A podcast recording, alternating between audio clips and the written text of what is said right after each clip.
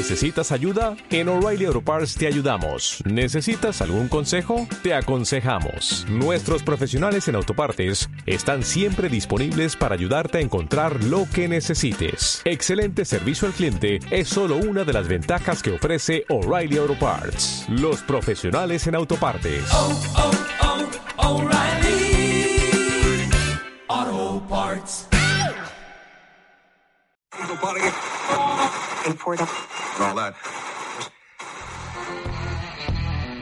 Nunca te lo habían contado.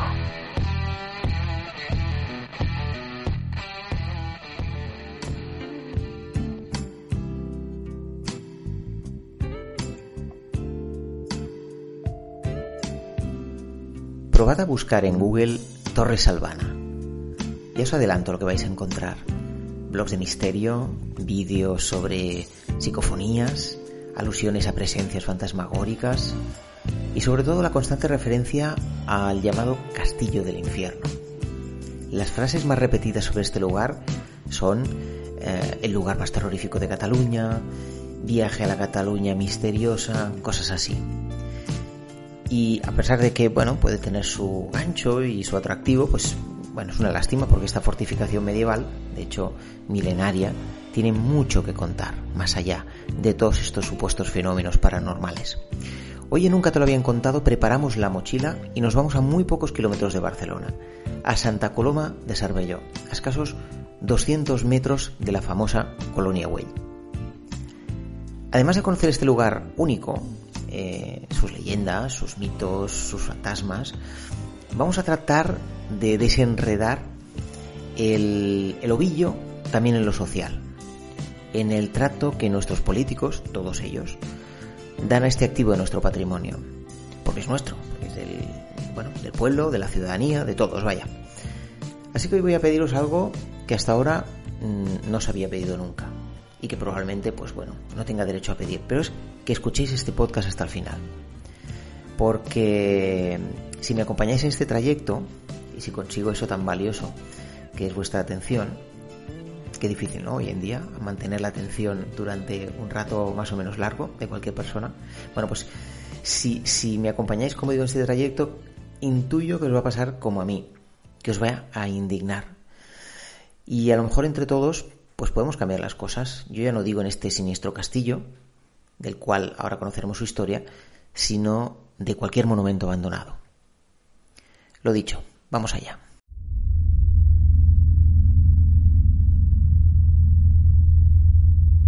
Tengo que admitir que lo de Castillo del Infierno o Castell del Infern en catalán es un nombre con gancho. A mí también me impactó en un primer momento. Además soy un entusiasta de los castillos, así que con más motivo aún. Aunque a lo mejor os pasa como a mí, que enseguida te viene ese tufillo de exageración que se reconoce de lejos. Eh, las ganas de convertir un lugar singular, porque es verdad que Torres Albana lo es, en una especie de película barata de serie B. Torres Albana es un lugar extraordinario, bestial. Os lo digo así de claro porque una de las cosas que más me ha llamado la atención es eh, su lamentable estado de abandono.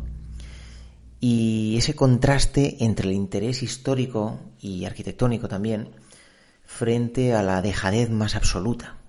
Y eso da por lo menos tanto miedo como cualquier psicofonía. Ya que hablamos de psicofonías, si os interesa este mundo, pues Torres Albana es visita obligada. Se dice que es la puerta del infierno y por eso el sobrenombre que tanto ha triunfado eh, popularmente es precisamente este, el de el Castillo del Infierno. Hay leyendas, habladurías sobre fenómenos psíquicos, experiencias con el más allá, voces. Hay quien dice incluso se escuchan voces. Yo he llegado a escuchar que en catalán antiguo, por unas eh, supuestas muertes hace 6, 7 siglos. Bueno, a mí todo esto es algo que, que me apasiona. No me creo nada, también os lo digo, pero me apasiona. Tengo esas contradicciones, ¿no? Y yo sé que muchos de vosotros también, a pesar de que tengáis esa misma postura estética con todo esto. Nos atrae lo, nos atrae lo extraño, nos atrae lo que no tiene explicación y a veces incluso queremos creer que ocurren cosas que no podemos explicarnos, ¿no? Pero bueno, eh, más allá del, infierno, de esta presunta puerta del infierno, ¿qué, ¿qué, es y cómo es Torre Salvana? ¿no? Arquitectónicamente está considerada como un edificio de estilo historicista. Que esto, dicho así, suena muy bien, pero podríamos decir que es la forma en que los expertos llaman a los edificios mentirosos, es decir, los que imitan una tendencia ya pasada. De esto hablamos en un podcast, de la Barcelona mentirosa, y hablamos de todo ese barrio gótico que en realidad no es gótico, ¿verdad? Aquí ocurre algo similar. Bueno, en parte es normal, comprensible diría yo, porque cuanto más antiguo sea el edificio, pues más reformas ha experimentado, claro. Y mayor es el riesgo también, pues, de que el arquitecto de turno haya tenido a bien poner algún ornamento neogótico, que son las maneras más habituales de embellecer y a la vez cargarse una construcción con siglos de historia, ¿no? Pero mmm, no hay mal que por bien no venga, porque en Torres Albana a día de hoy tenemos una lección práctica y muy visual de cómo destrozar nuestro patrimonio. Eh, pensemos que tiene su origen en el año 992 como torre de defensa.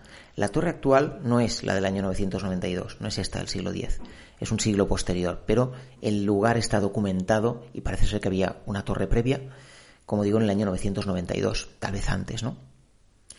Ahora esta torre está reconstruida y hasta ahí, bueno, pues es lógico, ¿no?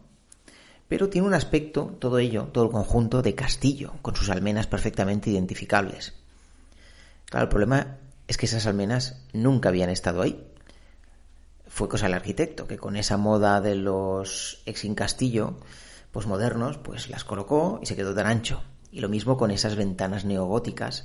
Si miráis una foto, las fotos que yo mismo he colgado en el Twitter de Nunca te lo habían contado, Allí podéis ver fotos de, de, del conjunto, del castillo, y veréis esa, esa torre con sus eh, ventanas neogóticas que de noche parecen los ojos del castillo y, son bonitas y a veces son misteriosas. Lo que pasa es que también son un pegote extraño porque tampoco esas ventanas góticas estuvieron nunca allí, nunca hubieran estado en una torre de defensa. Pero vaya, todo esto es muy opinable y seguro que tendrá sus defensores y sus detractores, como pasa siempre. Bueno, os he dicho al principio del podcast que hoy nos íbamos a poner la mochila, así que antes de seguir y entrar en según qué detalles, os invito, si queréis saber cómo está actualmente Torres Albana, a que me acompañéis y que visitemos juntos este castillo. La primera cosa que llama la atención es que la presencia de Torres Albana es espectacular. Parece mentira que un sitio tan llamativo, con un declarado, por cierto, de bien de interés cultural, quiero decir que es un es un, es, es un auténtico patrimonio, eh, pues esté tan descuidado. Es una cosa que llama mucho la atención. Llama también la... porque está absolutamente abandonado, lleno de pintadas, dejado, agujereado por todos lados, de ruido y lleno de, de latas, de papeles, de cigarrillos, en fin. Aquí podéis imaginar que se hacen todo tipo de fiestas, celebraciones, encuentros furtivos, bueno, todo lo que os podáis imaginar.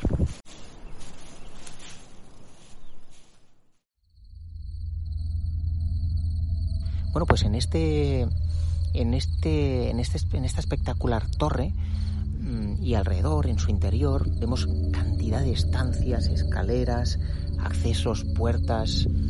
Incluso tengo ahora aquí delante el escudo de los Salvana. Puede distinguir, pues, lo que parece está esculpido en, la propia, en, piedra, en, la, en el propio muro del edificio adosado a la torre. Y se puede ver un, un yelmo y lo que parece desde aquí un águila no me hagáis mucho caso porque a lo mejor no lo es, pero desde luego lo parece. Un águila inclinada unos 45 grados hacia la derecha, con ese yelmo de, de caballero, digamos, ¿no? Clásico, medieval. Las cosas que llaman la atención, bueno, pues aparte de este tránsito espiritual del más allá, etcétera, pues cantidad de precintos de lo que en su día, pues tal vez porque se hayan porque hayan caído cascotes, por el motivo que sea, o porque se han hecho aquí botellones inadecuados, fiestas clandestinas, etcétera, pues ha ido precintando. ¿Qué pasa? Que los precintos han ido quedando como un rastro más de ese descuido, de esa suciedad que decíamos. ¿no? Yo ahora estoy entrando en una primera estancia en la que hay restos, pues bueno, lo que os decía, de botellas de suciedad, hay una sábana vieja tirada en el suelo que tal vez utilizó, pues yo qué sé, a lo mejor para hacer una ouija o para hacer una fiesta y la extendieron aquí para lo que fuera, ¿no? Botellas, hay cientos de botellas de plástico por todos lados. Hay trozos de madera de lo que parecían cierres de, de, de puertas, madera como esta que estáis escuchando ahora, con un eje de hierro absolutamente oxidado. Hay un tornillo uh, enganchado a la pared y esto en su día podía ser tal vez algún establo o alguna puerta de servicio.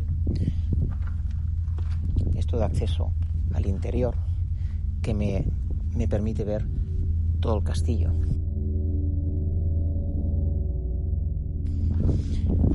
Dentro lo primero que veo es la típica volta catalana, esta construcción que se hace servir para soportar toda una estructura que se mantiene en pie. Este sería uno de los añadidos posteriores, no parece que sea ni mucho menos original, sino una reforma posterior. Hay un gancho de hierro oxidado, debe tener varias decenas de años, tal vez algún siglo, del cual cuelga una cuerda. Es un poco inquietante, la verdad. Por supuesto, todas las paredes pintadas desde desde, bueno, grafitis de todo tipo, pintadas simbólicas. He visto también algún símbolo satánico o pretendidamente satánico. Yo vuelvo a entrar otra vez en la cámara en la que estaba antes, donde no toca el sol. Accedo a través de una puerta, una pequeña puerta, a una segunda cámara y me queda a su vez otra puerta que da lugar a otra estancia más. Estas dos últimas permiten acceder a su vez a nuevas estancias. Esto es como un juego de muñecas rusas. Pasas de una a la otra sin solución de continuidad. Es un poco laberíntico este sitio. Alguien se ha molestado en poner flechas, como si hubiera una especie de itinerario. Bueno, sigo avanzando. Ahora hay un caminito de piedra permite subir y superar un nivel más. Este, en este nuevo nivel hay un, un detalle interesante que es un techo mm, con vigas de madera,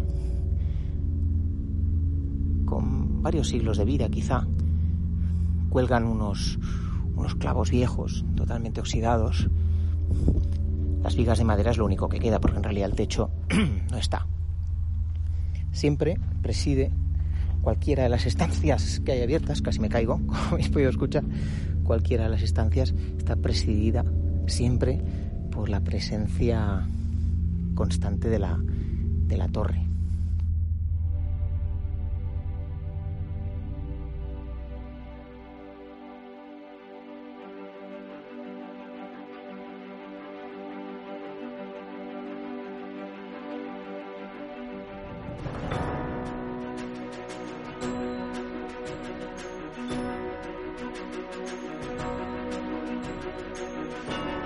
Ahora que ya hemos recorrido juntos Torre Salvana, vamos a dar unos pocos datos para acabar de situarnos.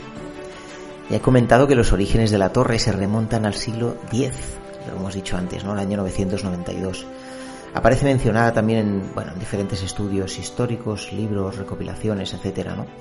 Sabemos, por ejemplo, que en el siglo XIII fue dañado por las eh, revueltas catalanas, a finales de ese mismo siglo, Jaume II, eh, Jaume II lo, lo compró y un siglo después se lo vendió a la ciudad, bueno, se vendió, no fue evidentemente, se vendió a la ciudad de, de Barcelona. Es el siglo XVI cuando empieza a ser ya o pasa a ser propiedad de la familia Salvá y de ahí es donde viene el nombre de Torre Salvana, de Salvá. Eh, dos siglos más tarde, sería propiedad de los marqueses de Barbará. Ahora no lo tengo aquí delante, pero buscando documentación para este podcast, me he encontrado con algún recorte de meroteca de 1895, supongo por la fecha que era del, diario La Vanguardia. Ahora no recuerdo exactamente. Em, y era un recorte de prensa en el que em, se daba noticia de que el marqués de Bárbara había pedido permiso para hacer una serie de obras y se le había concedido. Y esto se, publicaba pues en las notas de sociedad que se publican en los diarios de época, ¿no? Y bueno, y curiosamente, esta torre estuvo habitada hasta los años 80, prácticamente del siglo XX. Quiero decir que no es un castillo que lleve siglos abandonado. Me sigue pareciendo rara, por cierto, la, denominación de castillo, aunque legalmente lo es, ¿eh? porque tiene esta torre de defensa. Todo el conjunto posterior sería más bien un, palacete, una residencia. Sin embargo, la calificación que tiene legal es esa, es la de un castillo. De hecho, hay fortificaciones en, en, Cataluña y en, bueno, en cualquier punto de España, en realidad, que están catalogadas como castillo y, de castillo tiene muchísimo menos de lo que pudiera tener este castillo. A lo mejor son simplemente las ruinas de una vieja torre de defensa, ¿no? que apenas se tiene en pie. La historiadora del arte Montserrat Pagés seguramente es quien más ha publicado sobre esta torre. Me refiero a publicaciones serias, fundamentadas. Bueno, pues ella destaca dos grandes momentos de este castillo. Uno es el de época gótica, esto sería los siglos XIV-XV, y luego las reformas ya posteriores de finales del siglo XIX o principios del siglo XX, que son los que le dan esta actual apariencia que tiene todavía eh, medieval. Curiosamente, la apariencia medieval se le da pues ya en el siglo, prácticamente el siglo XX. Por cierto, la barbacana que citaba en nuestra visita, ¿eh? esos, dos torreones previos que aparecen como una defensa, también es falsa, ¿eh? quiero decir, posterior, historicista como dicen los que saben, ¿no? Claro, todo esto que os he contado tiene que ver con el pasado lejano de Torres Albana. Vamos a lo reciente porque aquí hay mucha tela que cortar. Y cuando al principio os pedía que tuvierais la paciencia de esperar hasta el final, que escucháis todo el podcast, en realidad me refería a lo que viene ahora. Porque una cosa es el pasado histórico, una cosa es todas las leyendas, los mitos y, todas esas presuntas apariciones espectrales. Bueno, esto es, esto es una parte de la historia, ¿no?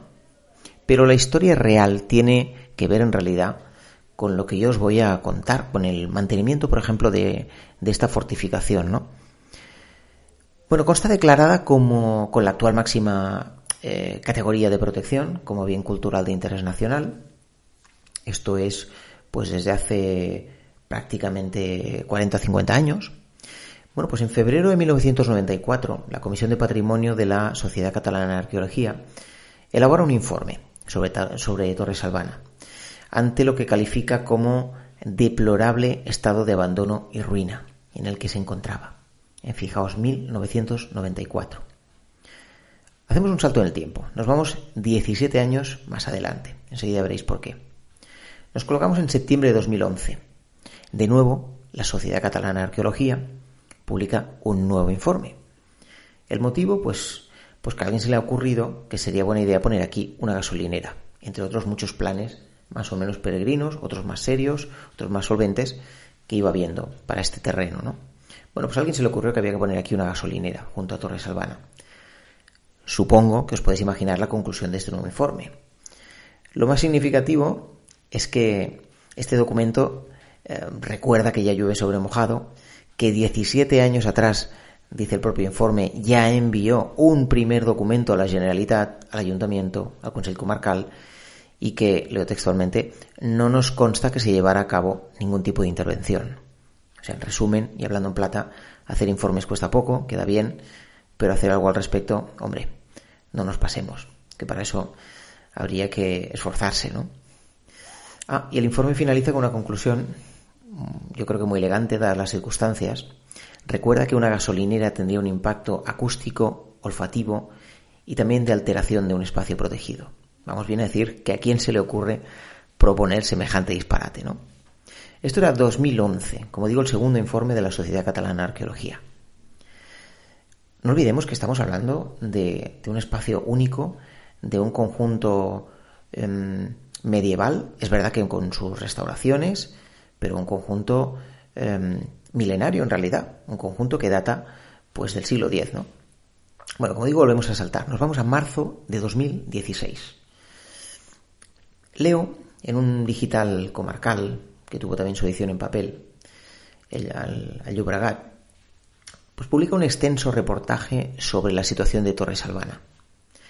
Es verdad que este artículo, lo digo por si lo buscáis en internet, incorpora algún que otro gazapo, como por ejemplo situar a Jaume I en 1715, pero bueno, aparte de eso, podríamos decir que ofrece una buena foto fija de la realidad de Torres Albana. ¿Qué cuenta este artículo? Pues cuenta que los propietarios de Torres Albana piden que les expropien para sacar algo, porque quieren deshacerse ya de esta propiedad con la que no pueden hacer nada y que tampoco pueden mantener. Pero claro, el Ayuntamiento de Santa Coloma Cervello dice, hombre, nosotros somos un ayuntamiento pequeño, tenemos mucho patrimonio que proteger y mucha, muy poquita gente, esto no lo dicen así, pero ya os lo digo yo, ¿no? Muy poquita gente que aporte impuestos en este municipio. Y hombre, tenemos la colonia Güell aquí al lado, que trae turistas, y vamos a ver, no comparéis, ¿no? ¿Qué vamos a hacer nosotros con ese castillo que además es propiedad privada? Esto es cosa vuestra, ¿no? La cuestión tarda un año y medio en resolverse, en resolverse en el Pleno Municipal. Y tengo aquí delante el acta del Pleno del Ayuntamiento de Santa Coloma Cervelló del 26 de octubre de 2017. Os resumo mucho porque son páginas y páginas y es un auténtico galimatías jurídico, ¿no? ¿Y qué dice aquí? Pues en resumen dice que el ayuntamiento no puede expropiar Torres Albana, pero no porque no quiera, según la resolución de, este pleno, ¿no? Sino porque la ley dice, o ellos interpretan que dice, que esto tiene que hacerlo el área metropolitana de Barcelona, la AMB.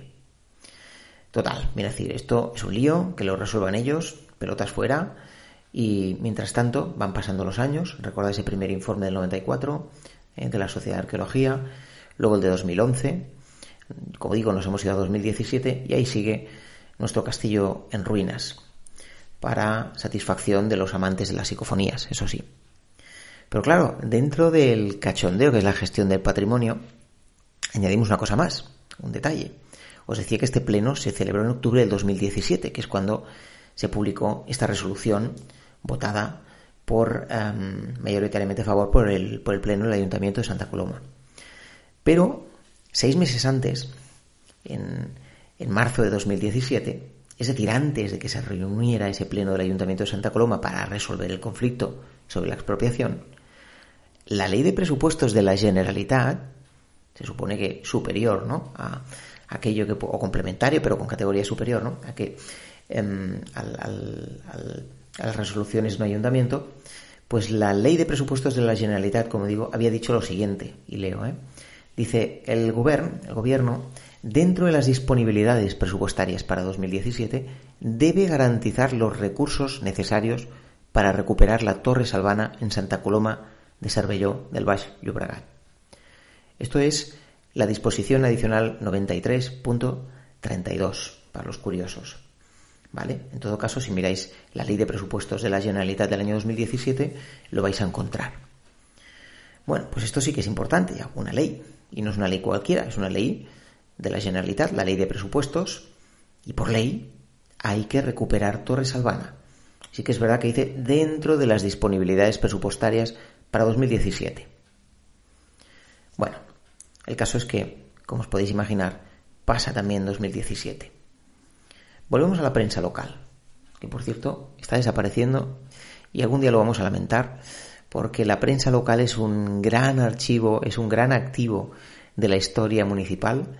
Y yo creo que cuando los historiadores dentro de muy poquito tiempo empiecen a buscar documentación sobre nuestros años, eh, nuestras décadas, pues a partir del año 2000 o 2000 y poco, se van a encontrar con serias lagunas, porque todo lo que antes estaba hiperdocumentado, ahora de golpe va a aparecer un agujero ahí y vamos a ver el rastro digital de qué manera se puede hacer, ¿no?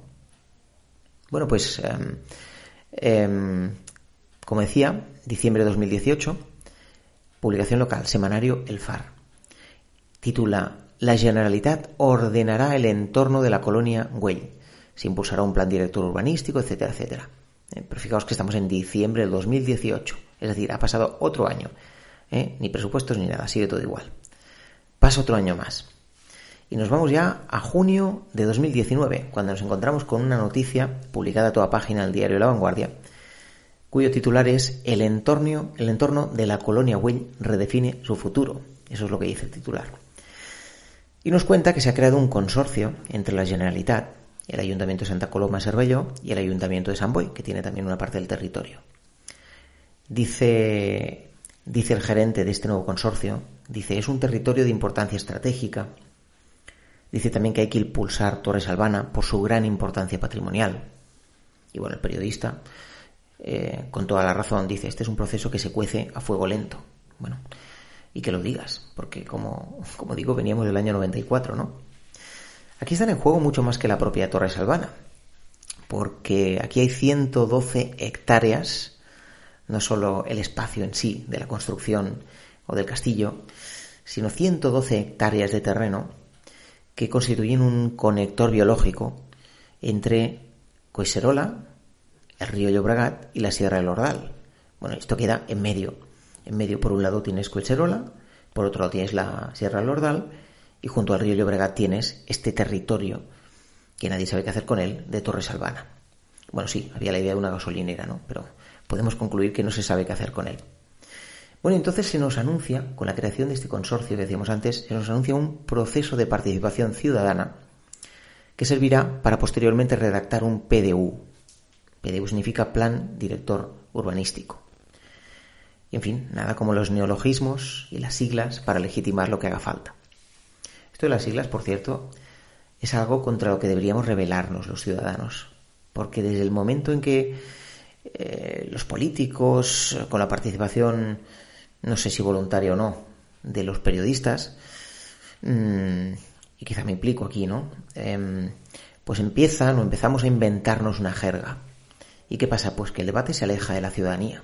Proceso de participación ciudadana. PDU. Y de golpe, eh, aquella, aquellos viejos titulares eh, comprensibles para todo el mundo de qué hacemos con Torres Albana van desapareciendo de los titulares y empiezan a aparecer que si el consorcio de Generalitat, ayuntamiento de tal, ayuntamiento de cual, han iniciado un proceso de participación ciudadana que es previo a la reacción del PDU. Bueno, pero ¿sabéis qué? Hemos dicho, bueno, pues vamos a jugar con la jerga de los políticos. Así que tecleamos en Google PDU Colonia Güey. Pues mira, bingo. Digo bingo porque nos lleva a una sub, sub, sub página de la Generalitat en la que encontramos una información teóricamente puntual de cómo está el tema. De que hay de lo mío, ¿no? Es una página en la que, bueno, pues con todo lujo de detalles, o por lo menos la intención era esta, se cuentan los objetivos de este PDU. Nos dicen que definir un modelo urbano sostenible, definir las condiciones urbanísticas, garantizar que los suelos urbanos se integren, en fin. Situación actual, bueno, actual, esto es lo que pone en el documento, si lo consultas ahora mismo, ¿no? Situación actual a 20 de diciembre de 2018. Y pone inicio del procedimiento de formulación que es una bonita manera que todos deberíamos aprender para cuando nuestros respectivos jefes nos pregunten cómo está un trabajo determinado. ¿no? Bueno, estamos iniciando el procedimiento de formulación, es decir, no hemos hecho nada. Fecha de actualización de este documento, 6 de febrero de 2019. Desde esa fecha eh, no hay nada. Uno se pregunta, oigan, ¿no han pedido ustedes ya informes? ¿No los han leído ya? ¿No llevamos 25 años con esto. De hecho, no había una ley de presupuestos de 2017 que decía claramente que había que recuperar Torres Albana. Pues claro, luego encima llega el coronavirus. Y tras el coronavirus, o junto al coronavirus, porque por lo menos en el momento de grabar este podcast el coronavirus está muy presente, pues tenemos la crisis. ¿Y sabéis dónde nos lleva esto, no? Pues nuevamente a la casilla de salida. No hay dinero, no es una prioridad, se pasó la ocasión y tal vez dentro de 20 años se volverá a crear otro PDU en el que se van a resolver con procesos de participación ciudadana cómo está esto. Pero claro, la cosa no acaba aquí. Estamos en septiembre de 2020. Han pasado tres años de la ley de presupuestos. nueve años del segundo informe, 26 años del primero. Y la torre igual, eh, perdón, la torre Salvana sigue ya no igual, sino peor. Yo estoy seguro de que, aparte de los documentos que yo os estoy contando, os estoy compartiendo aquí, hay más informes, más actas, más iniciativas legales, más tecnicismos. Pero los hechos son sencillos y no es necesario haber estudiado derecho para entenderlos. El caso es que pasan los años, pasan los lustros, pasan las décadas y Torres Albana, patrimonio protegido, sigue en ruina, cada vez peor. Y toda la intervención que ha habido ha sido poner precintos que todavía hoy vais a encontrar para que los buscadores de psicofonías no se rompan la crisma. Porque encima resultará que han de ser ellos, los buscadores de experiencias, los investigadores, ¿no? Como les gusta llamarse a ellos, quienes sean de alguna manera como los culpables, ¿no? Los sospechosos de la ruina, del expolio, como he leído en algún sitio. Dices, bueno, hombre, expolio, lleva muchos, muchas décadas ya esto vacío sin que nadie haga nada, Bueno, para acabar. Mm, julio de 2020. Hago estas pausas porque no sé cómo explicar esto para que no os riáis, ¿no? Porque os aseguro que no es una broma. Pues julio de 2020, anuncio oficial. Oferta pública de empleo. Julio de 2020, ¿eh? Eh, pasada ya la, el, estado de alarma tras la crisis del coronavirus, ¿no? La primera crisis del coronavirus. Oferta pública de empleo. Se busca gerente para el consorcio, urbanístico para el desarrollo del sector PPR en torno de la colonia Güey. Es decir, para esta, este ente que se ha creado para resolver este asunto. Requisitos licenciatura o grado en arquitectura, derecho, ingeniería superior o similares. Nivel C de catalán. Estos son los dos requisitos. ¿eh? Licenciatura o grado en arquitectura, derecho o similares. ¿no? Nivel C de catalán. Salario de este gerente para resolver este entuerto. 69.310 anuales, euros anuales brutos. Más un 10%, por cierto, de de variables según resultados. Es decir, sumando una cosa y otra, son 6.353 euros mensuales de dinero público. Permitidme que os lo diga así de claro. Nos toman por imbéciles.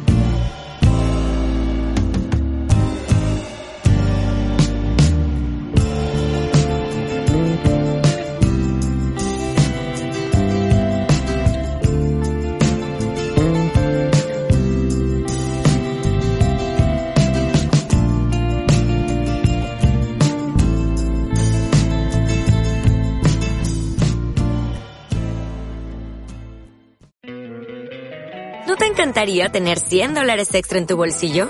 Haz que un experto bilingüe de TurboTax declare tus impuestos para el 31 de marzo y obtén 100 dólares de vuelta al instante.